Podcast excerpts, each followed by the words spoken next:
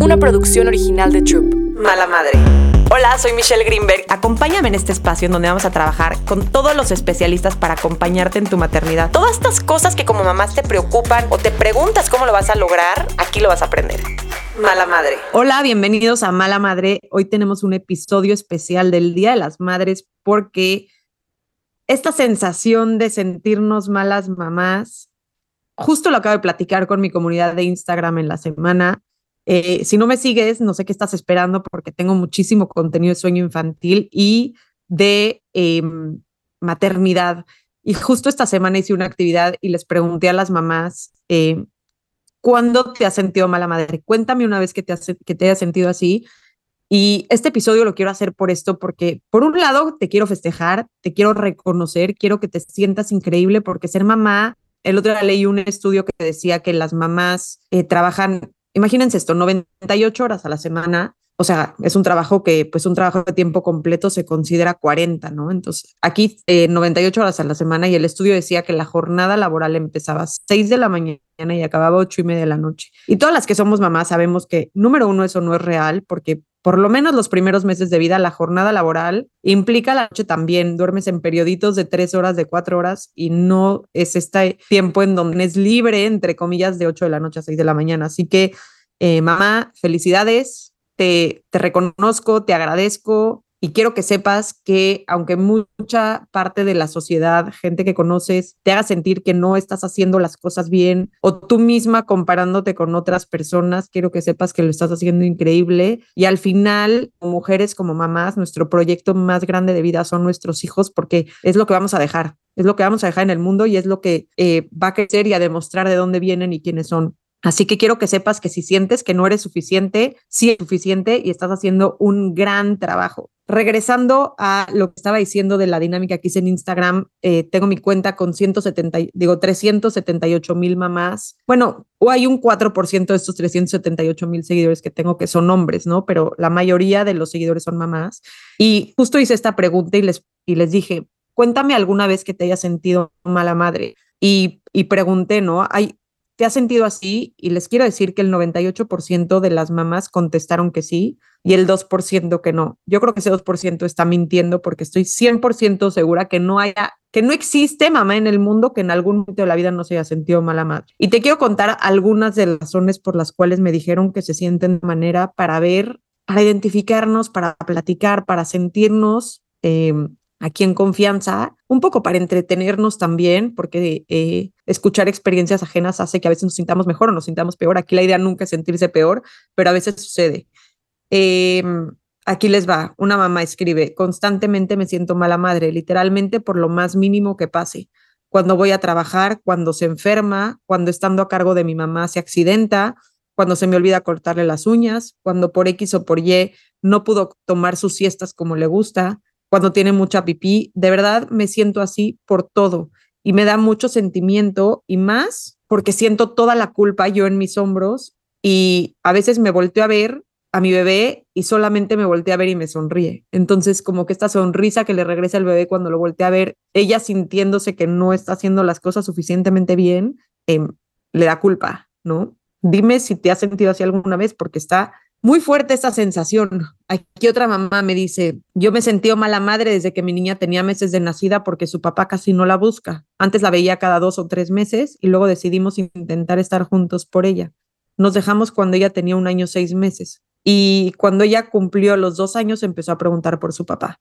Yo le decía que no podía venir porque estaba trabajando o le inventaba cualquier cosa. Em, cuando ella tenía dos años, cuatro meses, yo me embaracé de otra persona y el papá de mi niña durante mi embarazo le marcaba para decirle que venía a verla. Y un día eh, le decía que llegaba y no llegaba, y mi niña parada viendo la puerta arreglada con la ilusión de ver a su papá. Y él no llegaba, pero avisaba unas horas después. Cuando mi niña cumplió tres años, le hizo su fiesta, pero su hijastra la trataba mal. En fin, toda esta historia me hace sentir mala madre porque por un lado le di un papá que no está con ella y por otro lado, em, tantas ilusiones que se le han creado a lo largo de este tiempo en donde el papá no las corresponde de esa manera. Ay, qué historias, ¿verdad? Les voy a contar em, otra mamá. Mi bebé es súper miedoso, tiene dos años y no se anima a jugar solo, a subirse solo a juegos, no le gustan los juegos que se mueva. No sé si en algo fallé como mamá. otra mamá, cuando terminó mi incapacidad y tuve que volver al trabajo para trabajar para que a mi hija no le falte nada y terminas faltando tú. Esta sensación está fuertísima porque justo estas muchas mamás que trabajan como que comentaban esto, que decían que se tenían que ir a trabajar y a la hora de que como mamá te vas a trabajar, por un lado porque tienes que darle a tus hijos lo que necesitan, ¿no? Traer los alimentos, traer la comida, traer eh, ropa y por otro lado, para que no le falte nada al niño, terminas faltándole tú. Entonces, esta sensación de sentirte mal porque por un lado haces lo mejor, tratando de traer todo lo que tus hijos necesitan, y por otro lado, no estás tú, porque físicamente tienes que estar en un lugar diferente para poder cumplir con todo esto, ¿no? Y aparte, otro tema importante son estos juicios de todas las personas de, ah, te vas a trabajar, ¿y quién cuida a tus hijos? ¿Y con quién los dejas? ¿Y a qué hora llegas? Y si tú trabajas, eh, ¿quién se encarga de ellos? Y entonces, por un lado, la sociedad te pone en un punto en donde tienes que ir a trabajar porque si no, no sobrevives, pero por otro lado, pues la supervivencia depende de este trabajo, ¿no? Entonces es donde nunca estás bien, nunca estás quedando bien y siempre hay pues esta sensación de que no eres suficiente, que no estás haciendo las cosas de forma suficiente. Ahí les va otra. Me siento mala madre porque mi hijo tiene siete meses y su alimentación complementaria ha sido muy complicada, porque hay días en que no quiere comer y solo quiere estar pegado a mi pecho. No he logrado que coma bien a pesar de que me esfuerzo en prepararle la comida y que me digan en la guardería que no come, me hace, me hace sentir como mamá que algo estoy haciendo mal y realmente estoy muy frustrada. Aquí quiero hablar de un tema que me parece súper importante porque la alimentación complementaria yo, que tengo dos pares de gemelos, los enseñé a comer igual. Les ofrecí los mismos alimentos de la misma forma, en el mismo formato, en la misma cantidad. Y les tengo que decir que a pesar de que aprendieron a comer, porque sí, la alimentación complementaria, como que tú pensarías que todos sabemos comer por naturaleza y pues más o menos sí, más o menos no. O sea, sí enseñar a comer es todo un proceso en el cual los niños aprenden a masticar la comida, a tragarla, a probar texturas, a probar sabores y hoy en día, por ejemplo, cuando yo me hice mamá, no habían tantos, eh, tanta información. Hoy en día se dice que es mejor no ofrecer con sal y sin grasa, y las grasas tienen que ser, o sea, no cocinar con aceite, más bien como que em, desde que son muy pequeñitos darles los cinco grupos alimentarios incluidos en la comida y no ponerles sal ni azúcar adicionada. Yo cuando empecé a enseñarles a comer a mis hijos no existía eso, o sea, el azúcar era parte de la vida normal y Em, hasta la fecha sigue siendo, ¿no? Entonces, lo que les quiero decir es que esta mamá que se siente así, yo tengo una hija que es extremadamente picky eater y es un problema importantísimo en la vida porque le molestan a veces las texturas, le molestan algunos sabores, le gustan solamente cosas muy específicas y es una niña que em, nació muy prematura, muy chiquita y en algún momento que consultamos a un doctor de crecimiento a un endocrinólogo pediatra en Boston, buscando entender cómo iba a crecer esta niña que nació de un kilo 100 y en la semana 34 midiendo 37 centímetros. A los dos años no era una niña muy grande y como que muchas veces te dicen, no, tiene que hacer ese catch up, ¿no? Entonces, o sea, catch up. O sea, como que tiene que recuperar ese crecimiento de cuando era chiquita. Y fuimos a ver este doctor y este doctor nos dijo como, a ver, por un lado, quiero preguntarte una cosa. Le dije, ¿qué? Me dijo, tú eres de las mamás que les dice que se tiene que comer todo lo que esté en su plato o si no, no se puede parar de la mesa. Y le dije, no, la verdad no, porque pues entiendo que hay veces que no quiera comer y también se vale. O sea, yo entiendo que yo a veces tengo hambre y a veces no tanta y a veces se me antoja una cosa y a veces no otra, ¿no? Me dijo, qué bueno, porque justamente los niños que son prematuros y que nacen tan chiquitos se vuelven muy eficientes con la energía entonces necesitan poco alimento muchas veces al día para mantener la energía. Le dije, ah, ¿en serio? Me dijo, sí. Me dijo, y si tú le estás diciendo que se tiene que comer todo lo que esté en su plato para no desperdiciar, lo que puedes provocar es un problema de obesidad en donde las señales de saciedad em, no le estén llegando correctamente, ¿no? Entonces, si sus hijos no comen, hay varias cosas que les quiero decir. Una es, chequen que no hay un tema sensorial. A veces les molestan las texturas, les molestan los sabores, no les gustan ciertas cositas y se vale. Hay muchos niños que tienen temas sensoriales que nada más viéndolos de esa manera se nos quita la culpa como mamás de sentir que nosotras somos las que estamos provocando que nuestros hijos no coman. Número dos, no les pongan distractores para comer, no pongan pantallas, no pongan otras cosas. Siéntense a comer y que la hora de comida sea algo que disfruten juntos. Número tres, siéntate a comer con él. No es lo mismo sentarse solo y comer solito el niño que estar acompañado de mamá en la mesa, los dos comiendo lo mismo. Entonces busquen estrategias que les funcionen sin sentir esta culpa como que están haciendo algo mal. A veces eh, hay que revisar qué es lo que estamos haciendo y, y ya, seguir adelante. Otro tema que mencionaban que les causaba muchísima culpa, la lactancia. La lactancia se les hacía un tema que, y en todos sus formatos, que si dieron, que si no dieron, cuánto tiempo dieron, si fue poquito, si fue mucho, si no fue suficiente tiempo, sentían que estaba bien, pero alguien les comentó que era demasiado, si ya sentían que estaba bien, pero alguien les comentó que había sido muy poquito, si la producción es poca, si la producción es grande, eh, todo este tipo de cosas relacionadas con la lactancia, si les dio dolor, si ese dolor hizo que no pudieran seguir, si eh, les fue fácil, pero su marido decía que era demasiado.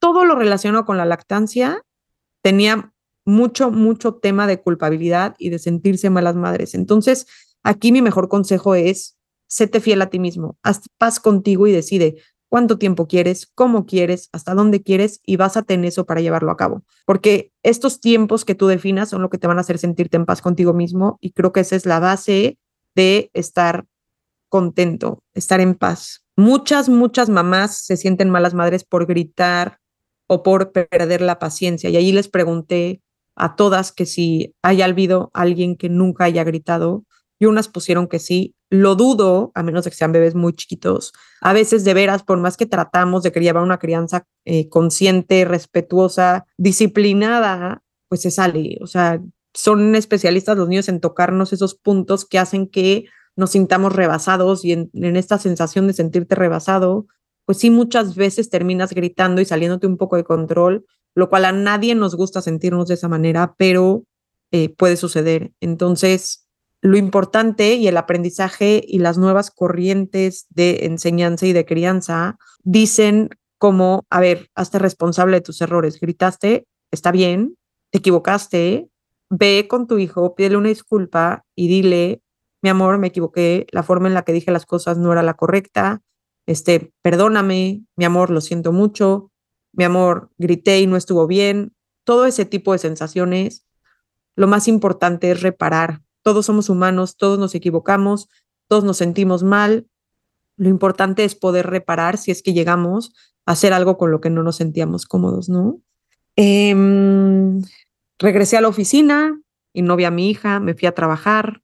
Este, esto del trabajo de las mamás que trabajan fuera de casa, este, es un tema súper importante de sentir que se van. Y otra mamá pone, cuando quise seguir mis sueños, y mis proyectos personales. Y muchas veces, socialmente, a veces no está bien visto una mamá que trabaja y que a la hora de trabajar deje a los hijos, porque imagínense este panorama, una mamá que tiene una empresa, que trabaja todo el día, que va, este, y un papá que tiene una empresa y trabaja todo el día, y los dos están fuera de casa y los dos tienen a alguien encargado del cuidado de los hijos, pero al papá es como lo normal y la mamá es como abandonadora, ¿no? Entonces, hasta que la sociedad no caiga en cuenta o de que las mamás también podemos tener planes y proyectos personales o de que el ir a trabajar a veces es por gusto, por necesidad y que también se vale que nos guste trabajar a las mujeres. Creo que esa forma no cambia hasta que no entendamos que como mujeres queremos a veces algo diferente, ¿no? Em, otra súper común cuando se me cayó de la cama. Una pone, se me cayó una de mis gemelas de la cama por un descuido y tuvo una fractura, otra se me cayó de la cama, otra se me cayó de la cama. Eh, muchas, muchas caídas de la cama y aquí lo que siempre les digo, entiendo que a veces por comodidad es más fácil ponerlos en la cama, pero el sueño seguro ha reducido la muerte de cuna en más del 50%, tener un espacio seguro para los bebés, para dormir en su propio espacio con barandales, con rejitas, en donde no hayan este tipo de accidentes, creo que es básico porque son cosas que podemos controlar y que podemos evitar si lo hacemos de manera correcta. Entonces, estos son accidentes que son 100% prevenibles y vale la pena intentarlo cuando entendamos que eso es lo que necesitamos. Entonces, eh, creo que vale la pena siempre, siempre que sean accidentes, evitarlos a toda costa. Cuando Me dicen que hacerlas dormir en oscuridad está mal. Cuando no le hago de comer por estar afuera y le, doy, y le doy Gerber. Cuando se me pasaba abrazarlos y decirles te amo. Cuando les pongo televisión para que me dejen hacer cosas. Se me cayó de la cama, se me cayó de la cama. Em, cuando me dio depresión posparto. Una vez que le jalé el cabello a mi hija porque no me obedecía. Cuando la dejé llorando en la escuela. Cuando puse a mi bebé en el bouncer. Cuando le corté el dedito sin querer mientras le cortaba las uñas, cuando me hicieron sentir culpa por el entrenamiento de sueño, cuando regañé a mi hijo por decir una grosería y seguidito la dije yo, cuando no se quiere dormir y me desespero, por floja no la broché en el car seat y se aventó al asiento. Les puedo leer una cantidad ilimitada. Tengo yo creo que más de dos mil respuestas de cuando se sintieron mala madre, pero justo este episodio lo único que quiero concluir es que lo estás haciendo increíble. Eres una gran mamá ser mamá es un trabajo enorme y quiero que sepas que nada más el hecho de todos los días despertarte y estar ahí para tus hijos es todo lo que necesitan. Así que em, ya viene la temporada 2 de Mala Madre, donde van a estar muchos más especialistas. Si te perdiste la primera temporada, regresa a escucharla porque vale la pena. Hay mucho contenido muy interesante de diferentes personas que justo todos estos invitados, aunque son especialistas en diferentes cosas, también se han sentido malas madres. Y em, Gracias por escuchar, gracias por escuchar el podcast, gracias por escucharme. Si me quieres seguir, estoy en arroba para que conozcas un poco más del sueño. Y gracias por estar aquí. Espero que esta sensación y esto que escuches te quite un poco eh, esta culpa de ser mamá y la sensación de ser mala madre, pero creo que es algo que nadie nos va a quitar hasta que socialmente se cambie un poco las expectativas y el estigma de lo que es ser una buena mamá porque todas somos buenas mamás, porque todas hacemos lo mejor que podemos. Eh, muchas felicidades en este día, que te festejen mucho, ojalá que te regalen algo para ti y si no, pídelo, pide lo que tú quieres, pide tiempo para ti, pide algo que te haga sentir especial. Nos vemos por aquí en la segunda temporada. Muchas felicidades. Mala Madre. Una producción original de Troop.